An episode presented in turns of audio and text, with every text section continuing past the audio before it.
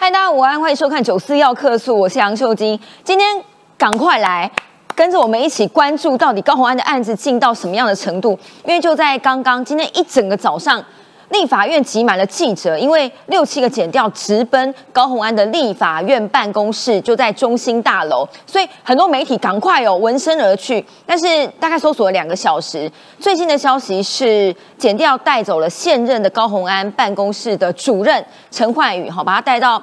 呃，可能北基站去约谈，而现在高虹安本人跟她的男朋友李中庭目前人也在北基站，所以很多网友都在讨论说，哎呦，会不会等下积压到？呃，不是积压，对不起，约谈到差不多的时间就被积压了。当然还没有定论，只是现在呢，目前减掉锁定了三个重点，包括了是不是你把助理的薪资以低报高，或者是你把这些助理的钱公积金当成自己的小金库，以及你的男朋友李中庭是不是违法兼差，或者是把你的人头助理挂在李中庭的身上，这是目前三大重点减掉要厘清的，所以。话不多说，赶快来看今天最新进展。四个来宾跟我们一起讨论。先介绍今天帅到炸的于将军。今天好，大家好。还有，对不起，你今天没有帅到炸，李正好。一直都很今天于将军已经那个导播认证第一名了。还有 always 美到炸的楚英委员，大家好。还有超美的佩姐好，美到炸炸，大家好。对，因为美到炸炸。今天呢，刚刚啊哈，立法院。高鸿安办公室被搜索，就在中心大楼的十楼。那么刚刚最新消息我说了，他现任的办公室的主任被剪掉，现场就带走了。那么之前其实，在十二月初，然后两个礼拜以前，其实剪掉已经约谈过他的前任助理，就是那个外号小兔，跟另外一个副主任陈姓副主任。所以现在是不是已经证据确凿了呢？来看一下今天最新画面。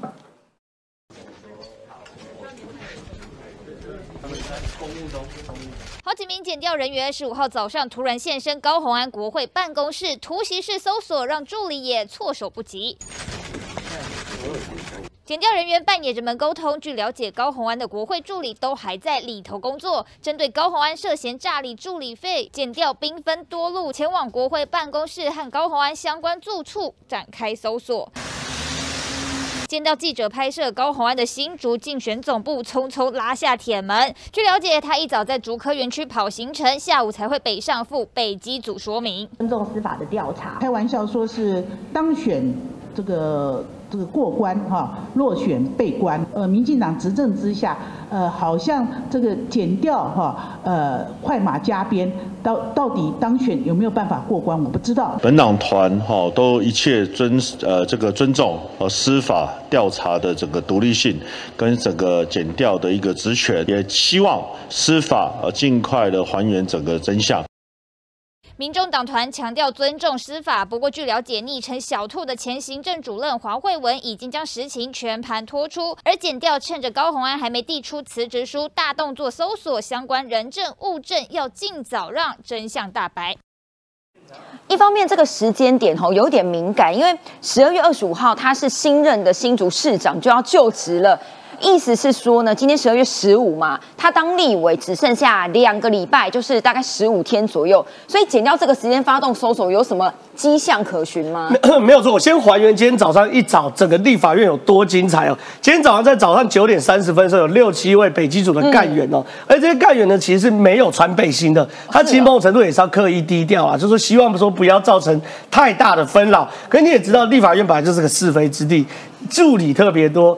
记者特别多，助理一看到的时候就一传十，十传百，所以所有记者全部蜂拥而上哦。结果在九点。三十分钟，这六七位干员呢，到高鸿安的办公室搜索，搜索到十一点四十二分的时候呢，把高鸿安的办公室主任陈焕宇带走。我们这边应该会有陈焕宇被带走的画面没有，因为刚刚最新有有有有，这边有这边有这边有这边有这边有被剪掉拍肩膀那一个，那个不是陈焕宇，那个就是里面一个叶姓助理。对，这是个叶姓助理啊。那也有陈焕宇被被被被带走的画面。可原则上，陈焕宇他其实就是被带走状况。那目前来说啊。减掉原本我们以为只有兵分一路，好去到这个去去到立法院，后来发现是兵分好几路哦。其中有一路呢是去李宗廷的住宿，是希望说直接把李宗廷带去问讯的。那在李宗廷的住宿的时候，听说是扑空了啦。那现在呢，有媒体传出来说，李宗廷人现在已经在北基组，北基组其实就在中和啦，哈，我的选区对中和这边，中和去永和路三十三号。对对对对对，旁边有家土地公庙，哎出来的时候要记得去拜拜哈，保平安。我的意思是说哈，去他那边呢，然后呢，听说李宗廷已经在北基组去应训哦。可是有趣的画面有几件事情啊。第一个，像包含李宗廷，包含陈焕宇这两位呢，都不是所谓的我用证人身份传你过来，嗯，他是在搜索过程中直接把你抓过去，嗯，所以他其实当然还没有到所谓的呃呃呃呃被告的身份，可他其实已经到达重大嫌疑人的味道。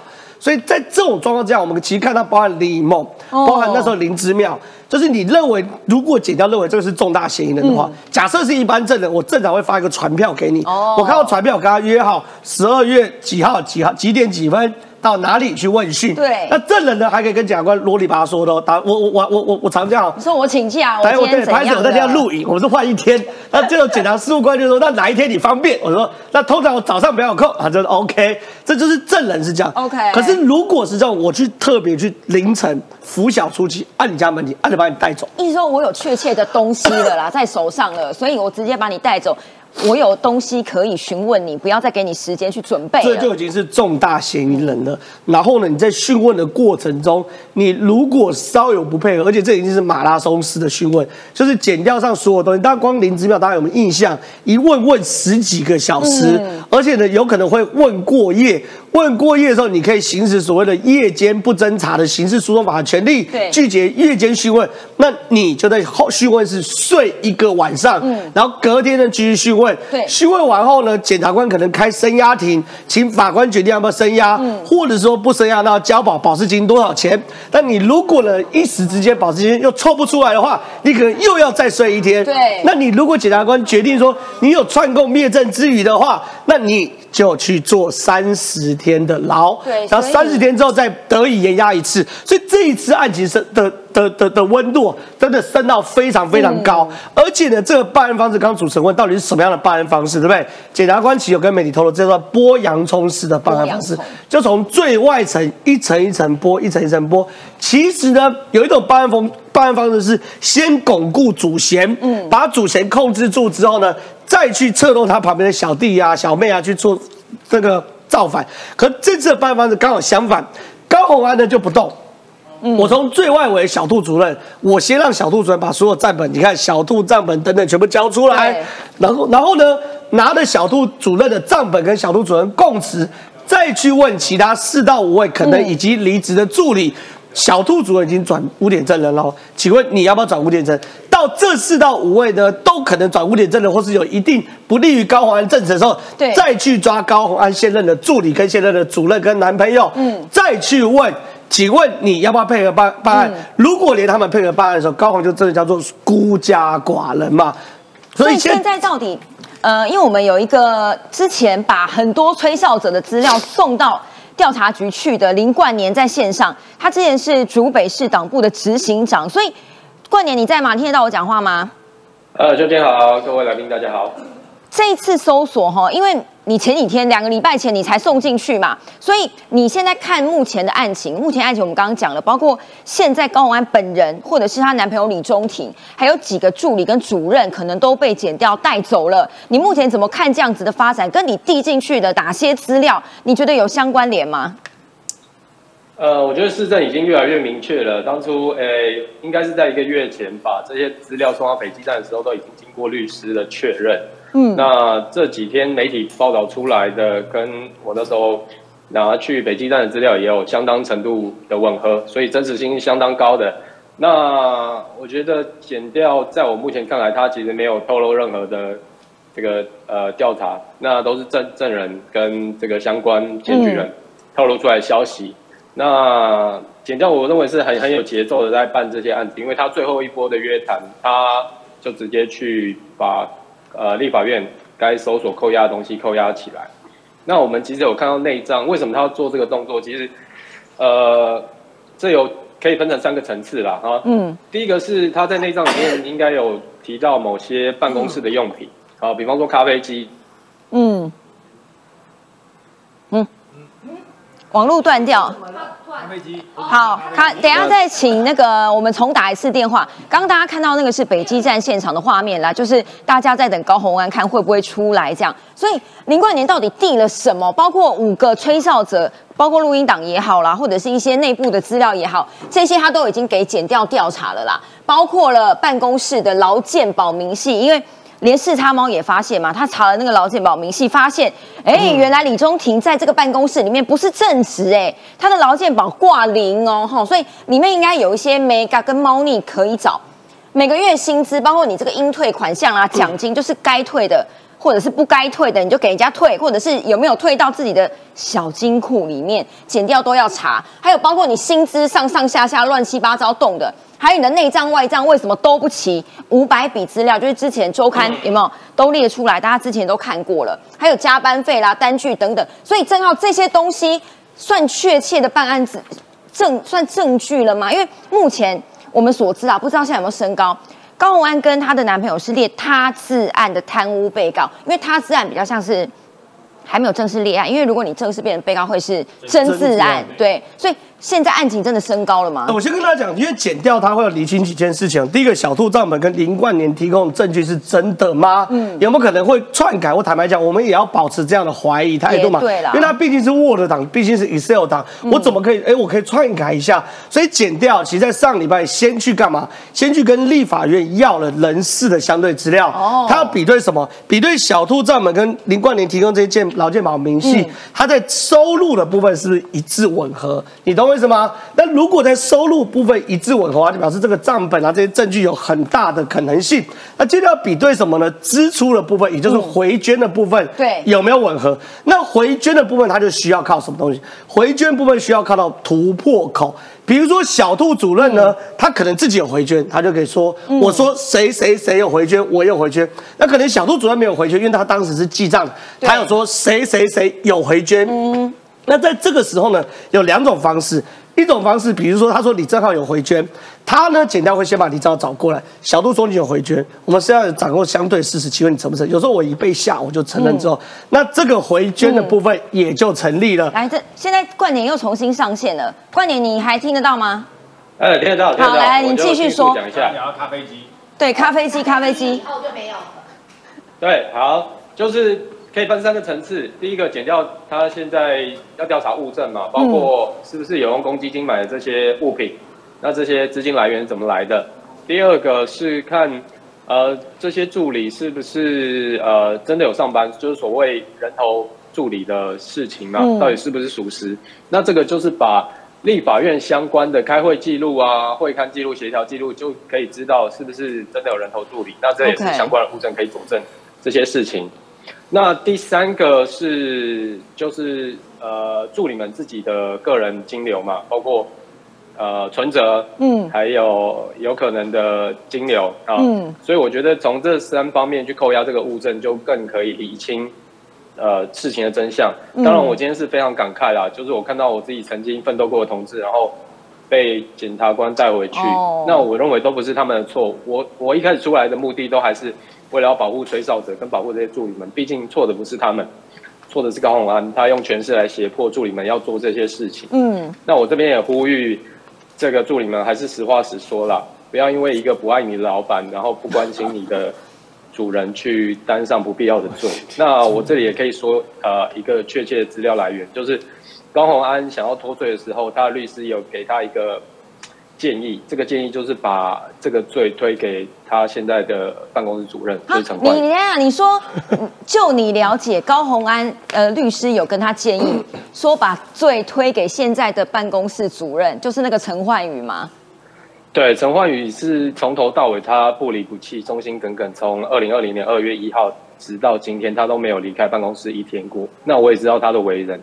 那他之所以不要主动到案说明，是因为他觉得。这是曾经给他工作的老板，然后他没有必要主主动去说这件事情。可是我今天看到，我真的是非常感慨了，所以还是劝他就把事情真相说出来，没有必要因为嗯一个一个不好的老板而担上不必要的罪名。哎，冠年他说把罪推给陈焕宇，阿是要怎么推？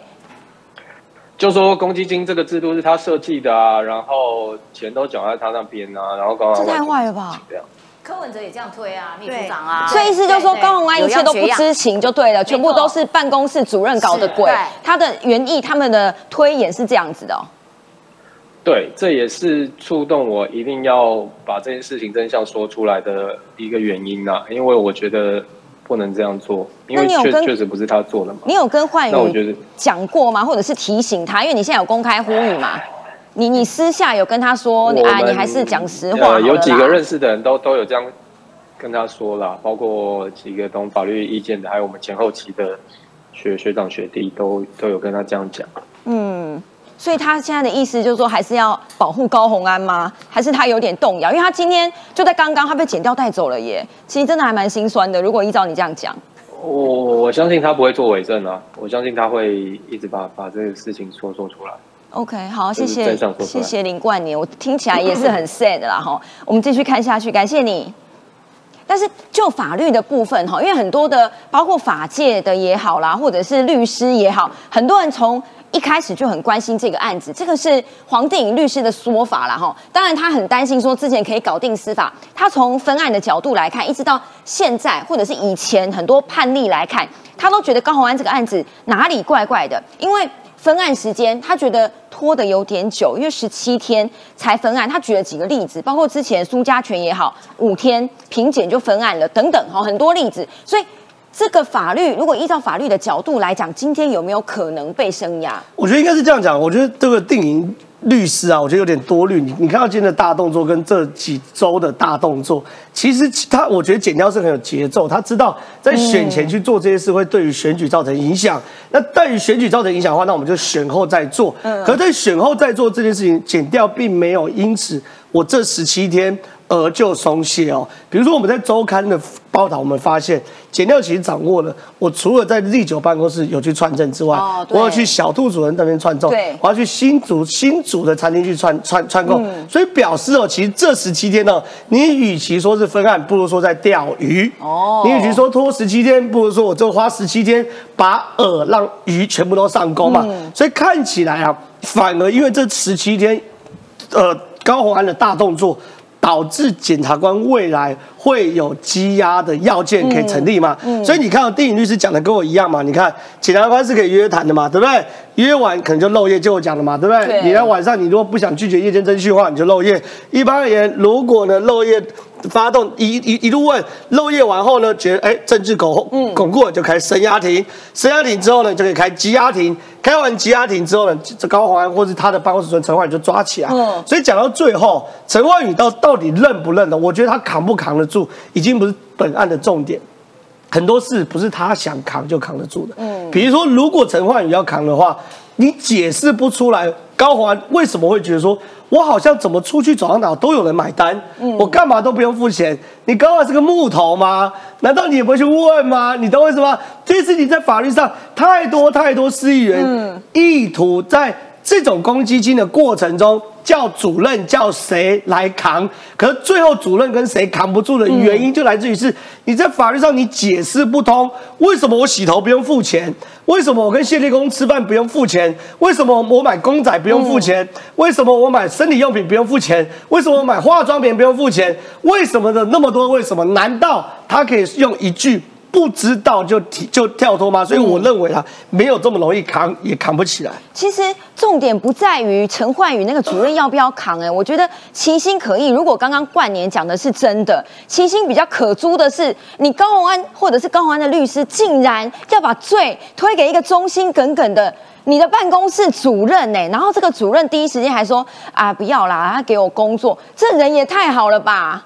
呃，主任很爱他。其实我觉得这个主任确实啦，如果站在我们是立法委员来讲，我们必须说，或是身为这个所谓的主管或是老板来说，这个主管看到有这样的一个员工是该感到开心。但是我觉得问题就来，就是呃，我相信大家一定都在问，因为我刚刚看到很多呃，这个我们 YouTube 上面的民众，哎，不对，网友都在问说，啊，现在不是会议会期间吗？好，那对现在可以搜索吗？那可以收押，可以声押吗？可以询问吗？这些东西我必须要先强调是说，呃，因为尊重立法院，那立法院现在又是、呃会期，对那么减掉的这些动作，首先第一个要征得立法院的同意，也就是说，今天的所有的动作，其实立法院已经同意了，哦包括院长这里哈，呃，相关的是有同意的，所以才会有这个减掉的动作。嗯那至于说早上减掉的这个动作，有些人在讲说啊，为什么他没有穿背心啦？其实。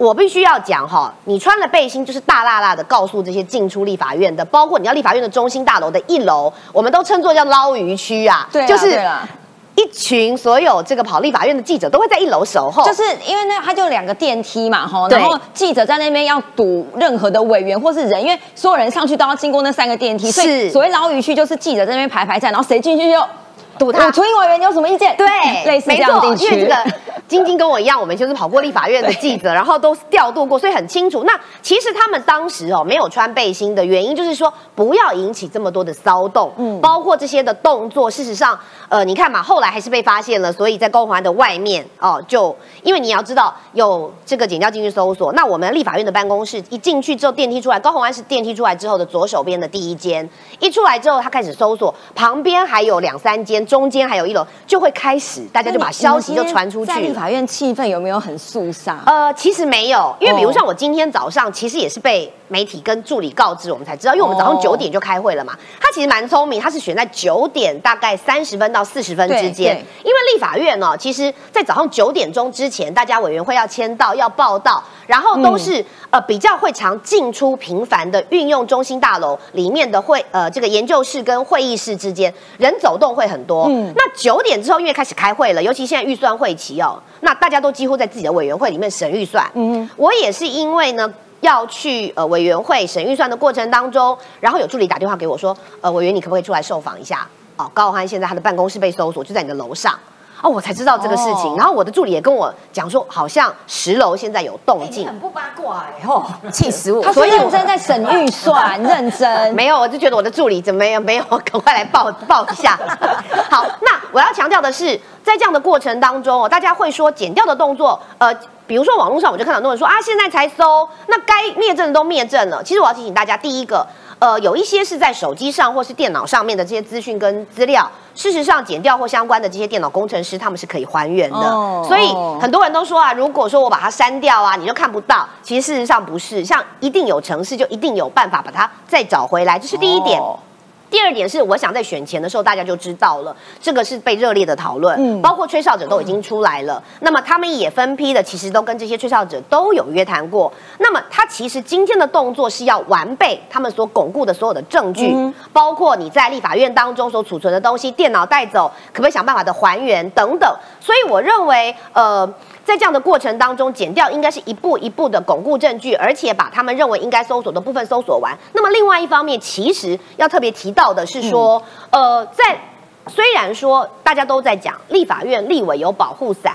但是这个保护伞并不是保护你在这个期间你就可以做尽所有的坏事，或者是说把所有的证据消失。它只是至少呃，在你要有所动作的时候，行政、立法、司法是各自独立的，你必须要打个招呼。但是打招呼不表示不能减掉有任何的动作。那至于有人问说，那呃就职前跟就职后，那么这些动作或者是积压有没有什么相关的差异？我自己认为其实差异不大，因为不论他现在呃是不是呃所谓的市长。那他是市长的当选人，那他现在也是立法委员，但是我相信以台湾现在的民主的状况跟司法制度啦，我还是有信心。可是我唯一觉得不能理解的是，高虹安为什么他会讲出说有人可以搞定司法？其实我必须讲，这是一个非常不聪明而且非常诡异的回应，因为这会等于是坦白讲，你现在是要跟警检掉呛虾说你不要来办我吗？因为检调认真办，然后努力的去办这个案子，你没有必要放这种话。你立委放这种话能搞，定司法吗？如果一个普通的立委，如果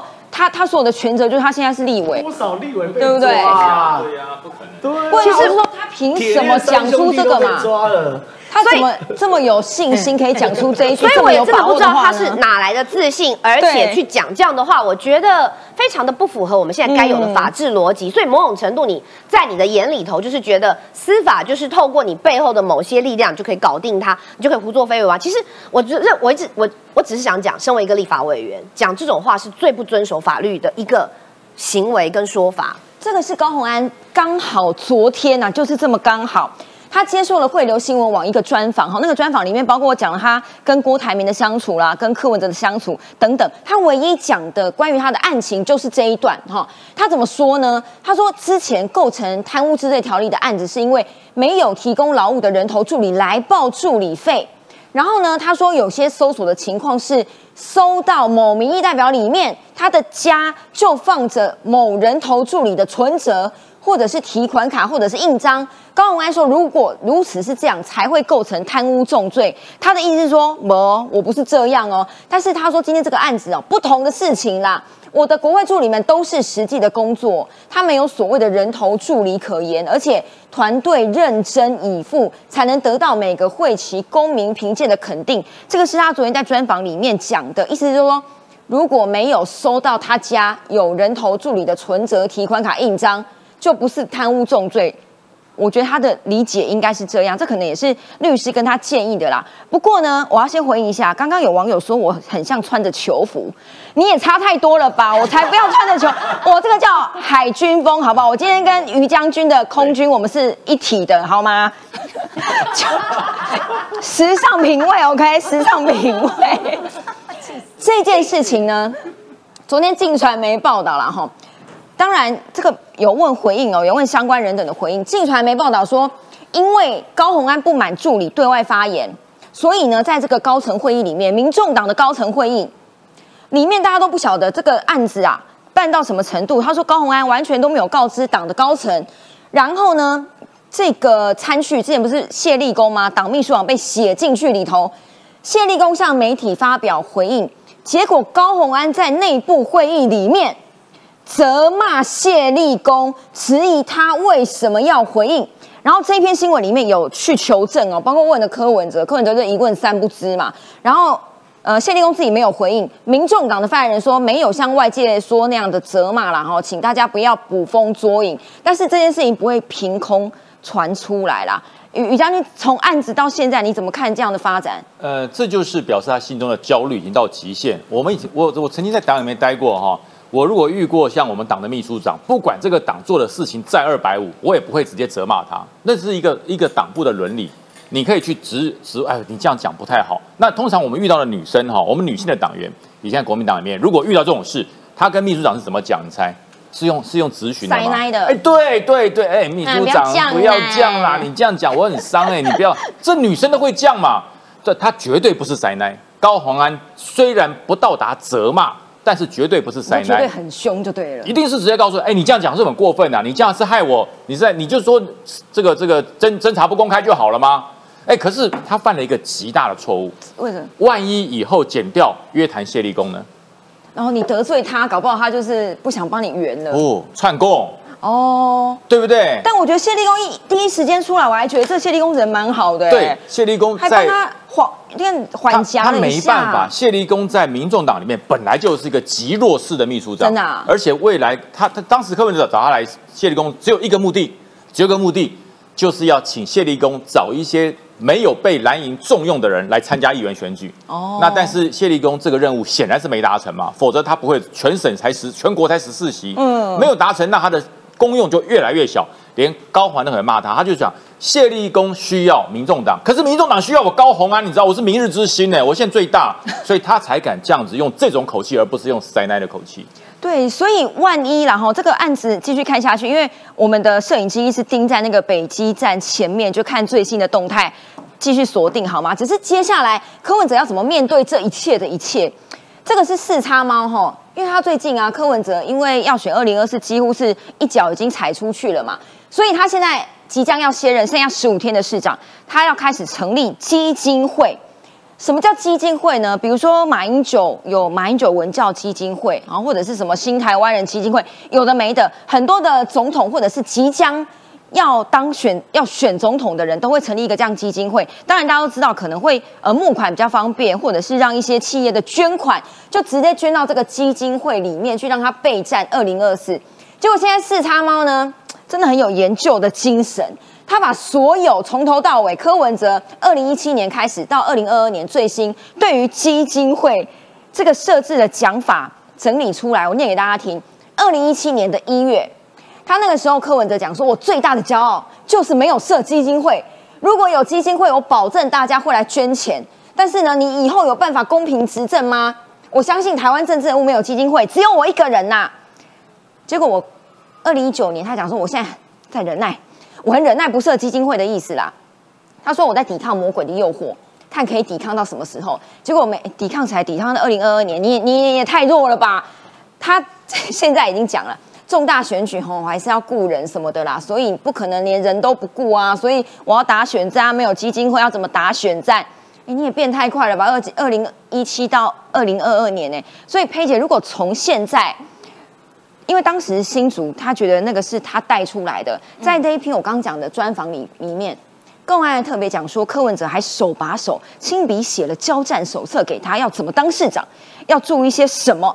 所以现在万一啦，高鸿安的案子真的有事情的话，柯文哲的新竹基地已经不保了，这个基金会就变成他选总统唯一的基地吗？其实柯文哲在选前的时候就已经公开讲过，就是说啊，以后他说我我这个以后要是高鸿安选上哦，他就直接拿我们台北市的这个 S O 对 S O P 去嘛哈，这个很方便啦，就一副就是这是这是我。带大的，这是我拉拔起来的。可是高鸿安其实一直没有把他放在眼里，他的背后比较是宣董跟郭董，特别是郭董一个神秘的没有出现的，然后不断的被他拿出来。郭董感觉是占的比较大的比例，那柯文哲通常他不太提到，要不然就是只在最后淡淡的提到。所以高鸿安并没有真心的把柯文哲放在他眼里。事实上，高鸿安的选上。当然不是靠民众党啊，是靠是靠郭董的这个神神隐的郭董以及宣董的卖力奔走嘛。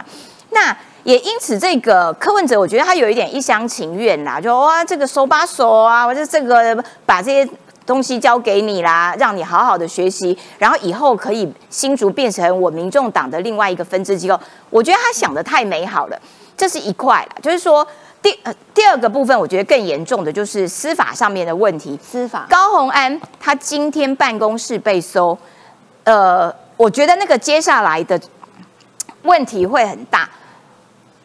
呃，剪掉收走了电脑，他呃每一次的剪掉搜索其实都会搬走电脑，所以如果你之前想要灭证啦，想要清除掉一些资料啦，那。恐怕没有办法逃过剪掉的法眼，就是他们人家也有电脑专家呀。嗯，你在电脑里面自以为消掉，可是它有没有可能会还原？我觉得都是有可能的。再加上说，不只是林冠年，还包括了前助理以及现任助理，他们其实每一个人手上都或多或少有不同时期的这些资料。那这些资料呢，是不是早就已经被检方给掌握？所以那个电脑或许只是辅助检方来比对那些资料。真正其他的资料，检方可能手上都已经有一套完整的，包括小兔之前那半年的五百多笔。嗯，好，那所以高鸿安的这个事情，他今天被搜索，有没有可能直接说啊？因为哈，我隔离征讯，你们大家的供词都不太拢，所以我就直接升压，然后我就今天召开羁押庭，然后看看那个结果，各种情况都有可能哦。所以最最坏的状况就是今天要开羁押庭，看你要不要压高鸿安。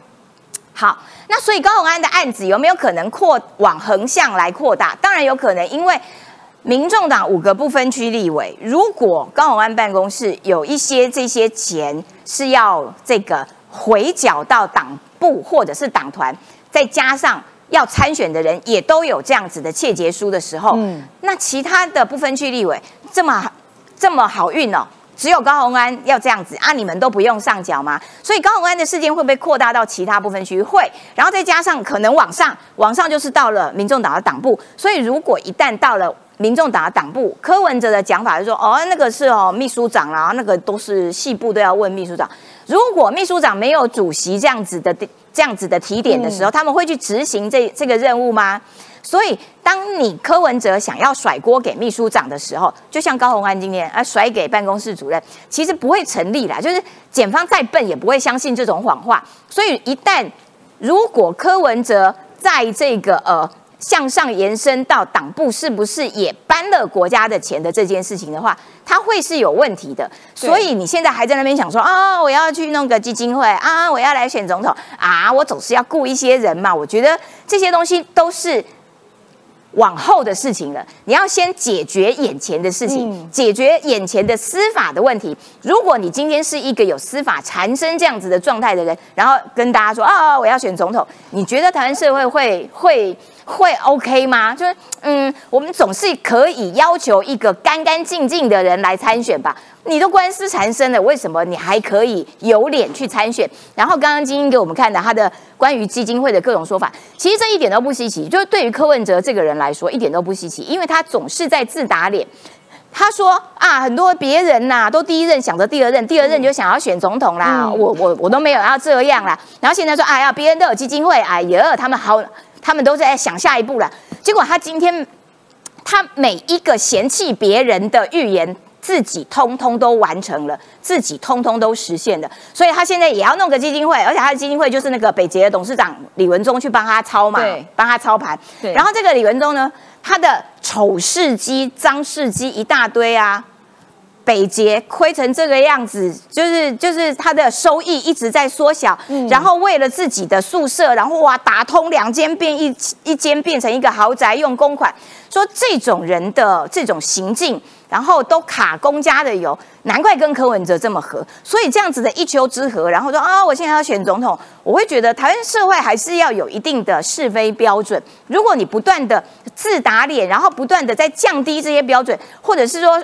别人都应该要用最高道德标准，而我柯文哲都可以不必，因为我因为我就是不一样，就是没有道理啦。那我觉得选总统这件事情，大家的要求其实会是最高的。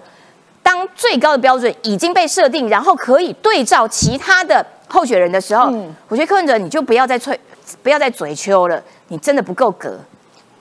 这个斗内感谢大家，每一次斗内三百块，叫浩哥记得吃饭，三百块可以买三个便当哦。菲比瘦了是不是？菲比他，请那个 KMT 的议员跟委员都闭嘴，乱乱说话，不知道还以为他们是吴三桂的后代。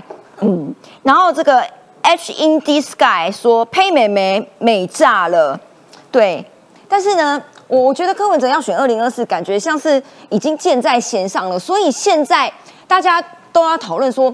这个人哈，包括外媒，如果你有看美国之音的报道，美国之音也把柯文哲定调成一个会不会变成一个搅局者哈，来乱的就对了啦。所以现在到底国民党谁最害怕？两个人呐，一个是朱立伦，一个是侯友谊。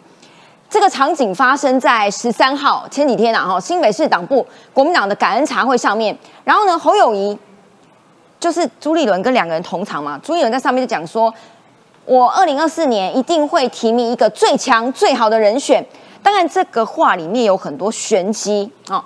这个蒋跟黄啊，现在是议长，他怎么解读呢？他说看起来侯友谊就是最强的母鸡啦。但是侯友谊曾经有跟他讲过哦，他说市长会做好做满，这是原则。但是未来大家还是会拱侯友谊参选，应该就是说，反正他讲了归他讲啊，反正没有就算了的意思。蒋根华来说呢，他不知道朱立伦口中最强的人选是不是就是侯友谊。但是朱立伦如果要找最强的人选，这代表每一个人都有机会，当然包括朱立伦自己。我觉得议长就是议长，讲话真的谁都不得罪，每个都很有艺术哦。然后呢，这个时候有港媒报道，朱立伦到底可不可以反超现在最强的母鸡侯友谊？他说有一个关键。关键是什么？侯友谊目前最大的弱点就是跟深蓝互动不够啦。哦，还有他的两岸跟美中台关系经验不足，确实是啊。哈，他目前两岸论述大家想不起来他曾经到底讲过什么嘛。然后，如果美中台三方关系在这个时间点出现状况的话，需要国民党发挥刹车皮的特质的时候，就是苏立伦能够亮出关键底牌的时机。哎，对耶，这几天朱立伦好像一直都在讲话，没有错，所以。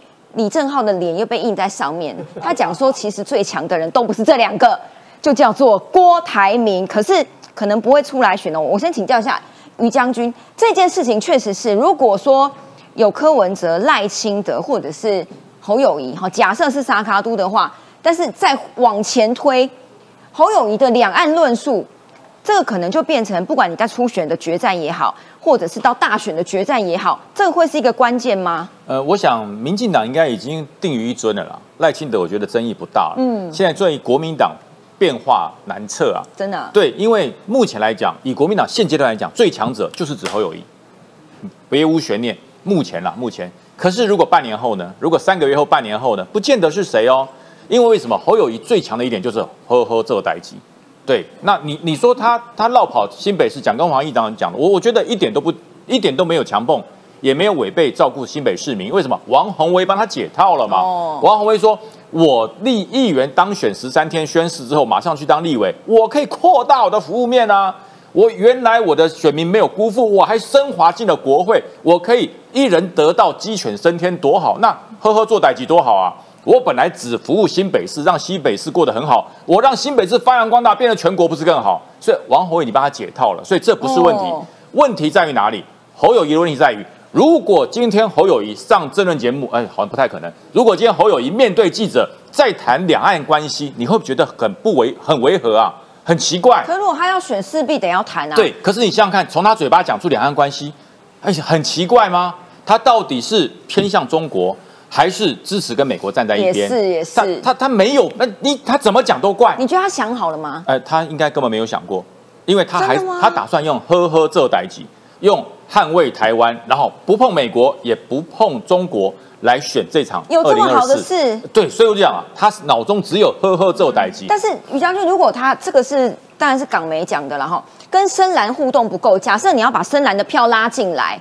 你光讲呵呵这代级，然后你完全不碰中国，有可能吗？深蓝目前哈，深蓝目前他对于要下架民进党的意念，远远超过了侯友谊，怨念太深了。对对，他对民进党要下架民进党深蓝的怨念太深，否则高虹安不会当选。哦，这就是深蓝目前，这也是侯友谊抓到的优点。但是朱立伦抓到了另外一点重点，就是说你侯友谊对于国际、对于两岸，你你没有论述。就算你有论述讲出来，人家一定会说：“哎呀，文胆写的啦，那不是你的原意啦。”你讲出来很奇怪，而且你让侯友谊一个只会讲呵呵这代级的，去讲这么复杂的两岸关系跟国际情势，说句实话，难为他了。嗯，所以朱立伦抓到这个这个弱点，可是呢，能不能成真？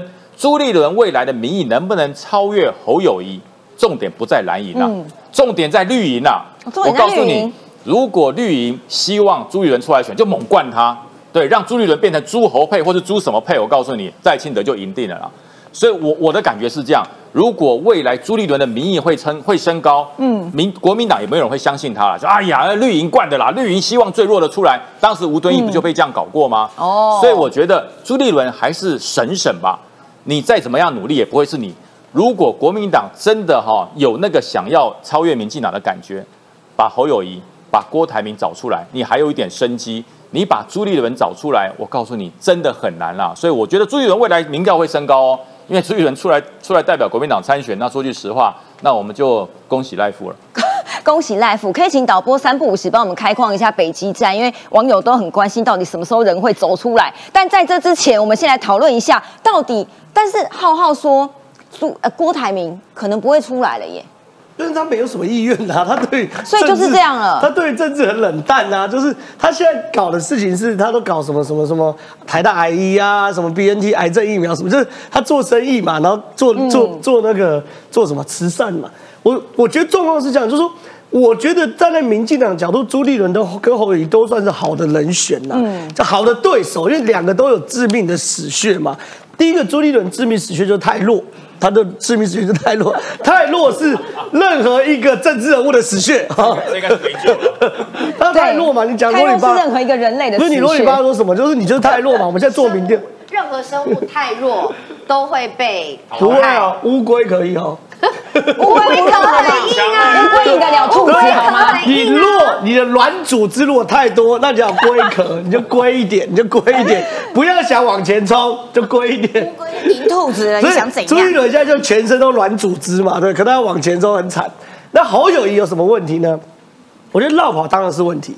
他不要觉得说王宏威绕跑不是问题，侯友谊绕跑就就就不是问题，因为侯友谊绕跑，所以他拿太多太多票了。他拿一百一十万票，其实一百一十万票就是他的负担。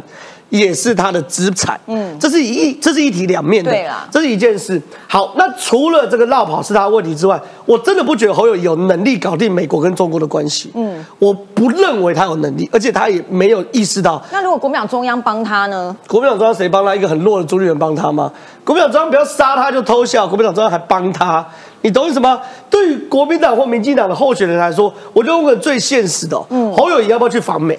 嗯，侯友谊在这次选战，就算被国民党提名，他要不要去美国？嗯，我不要讲面试，要不当面跟美国国务院沟通，未来如果他当选总统，台湾的两岸外交还有国防的政策是什么？嗯，他可以拒绝哦。上一个有勇敢拒绝的叫做韩国瑜，对然后呢拒绝啊不对，上两个一个是韩国瑜，一个柱柱姐，柱柱姐一个被拔掉另外一个美国搞韩国瑜搞到叫澳洲总理 Morrison 出来搞韩国瑜是共谍，你懂我意思吗？就是老美在台湾是有牙齿的嘛，他是会借选的嘛，所以侯友宜一定要去美国嘛。而且平心而论，侯友宜也不希望走韩国瑜的极端亲中路线嘛，所以侯友宜一定要去美国。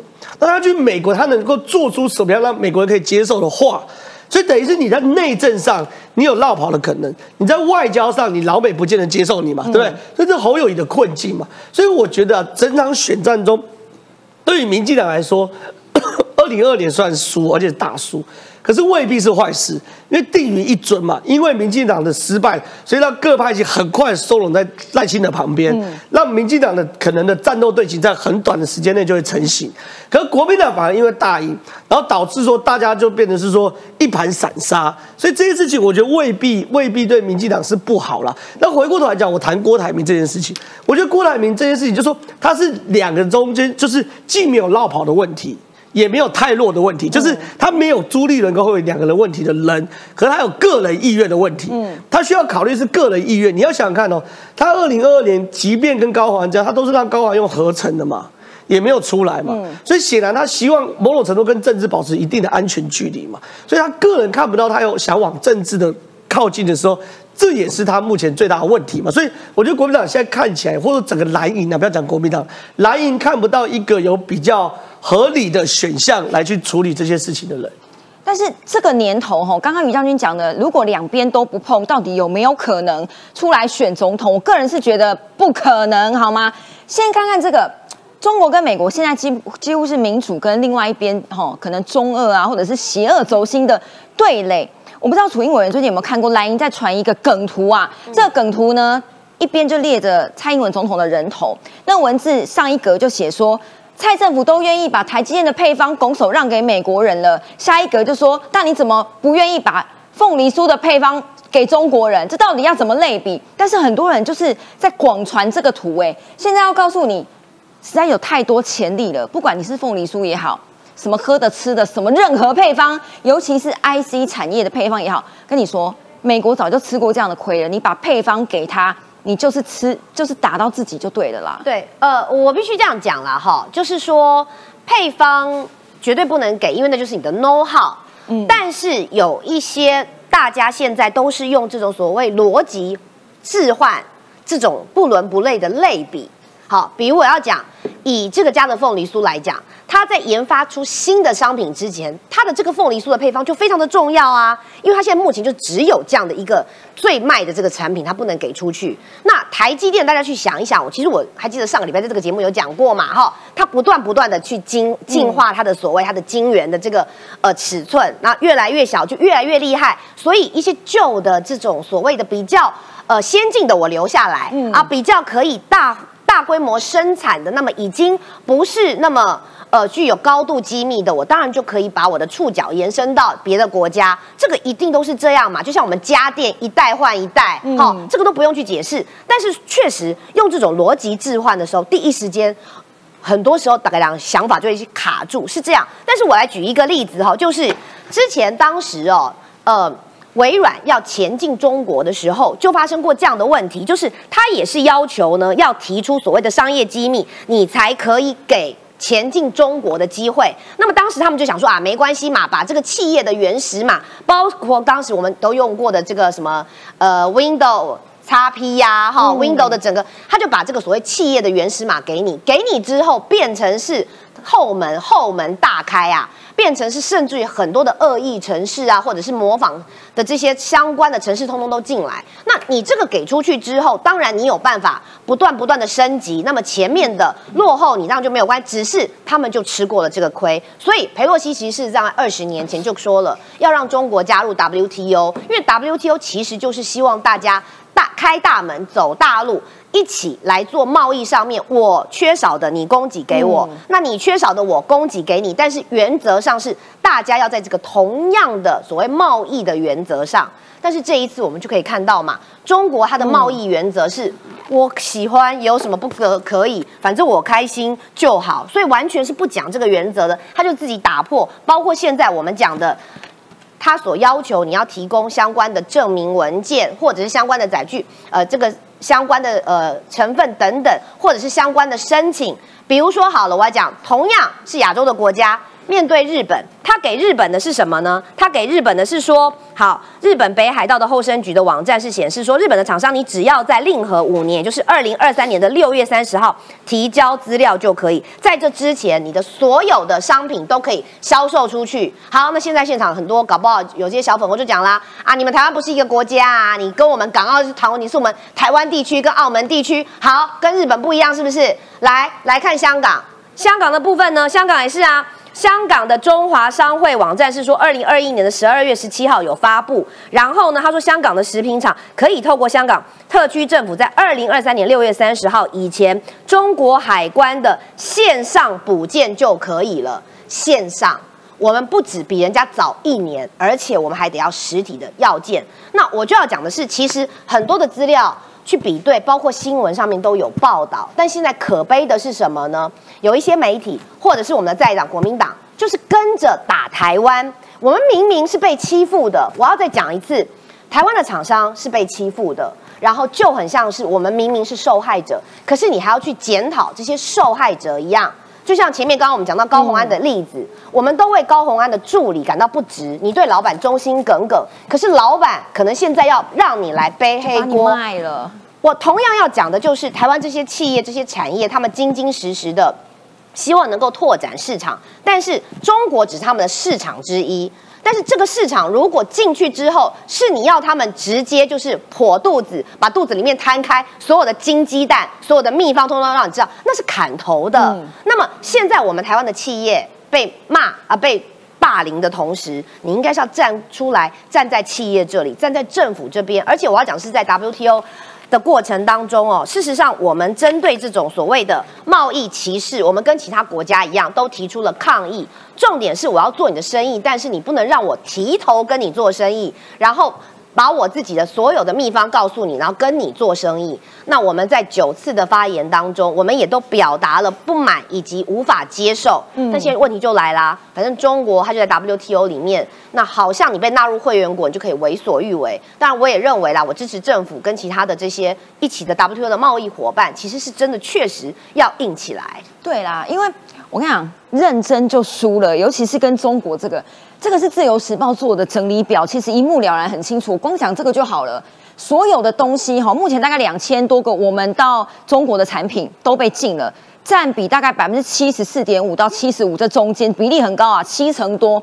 然后呢，你到底说你要输来没关系，中国说你要注册填表啊，什么蜂蜜类啊，什么生产能力啊，所有的植物原产品你要有原料占比占比啦，什么保健食品啊，水产品。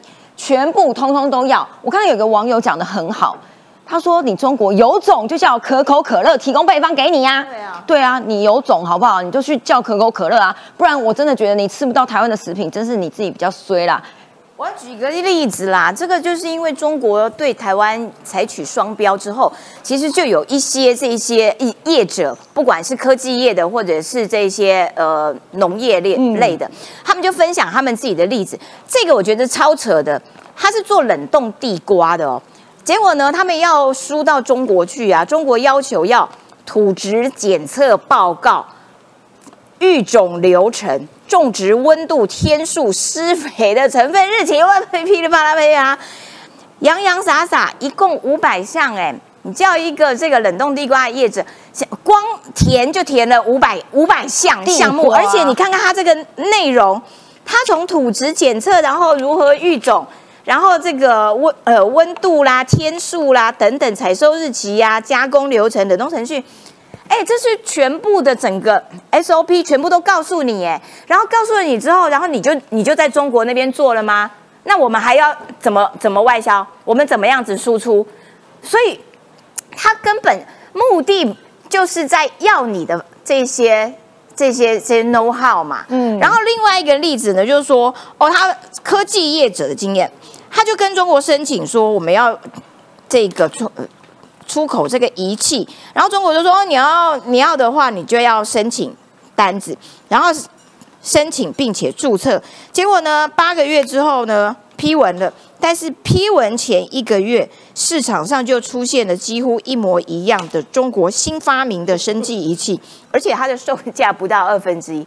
哎，他都透过这样的方，哎，你要进口啊，那你就要填填填，把所有的详细的内容全部都填过来。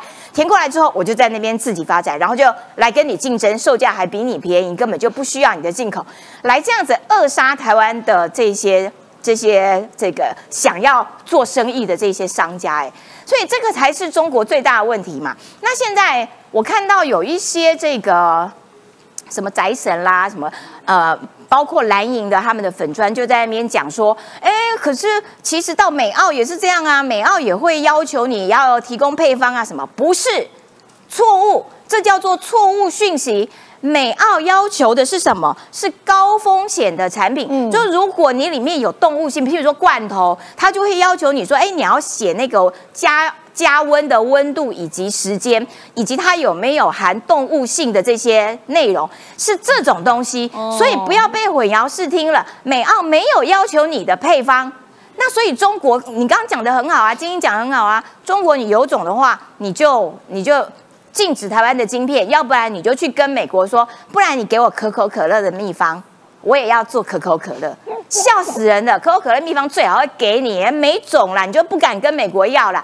当初俄国在打仗的时候，不是可口可乐也撤了吗？结果他们他自己生产了一种一种假假可乐，因为可口可乐配方是不会给任何人的，那你中国人还不是一样，还不是不敢阻止可口可乐进口，还不是喝的很高兴？那所以我觉得就是说。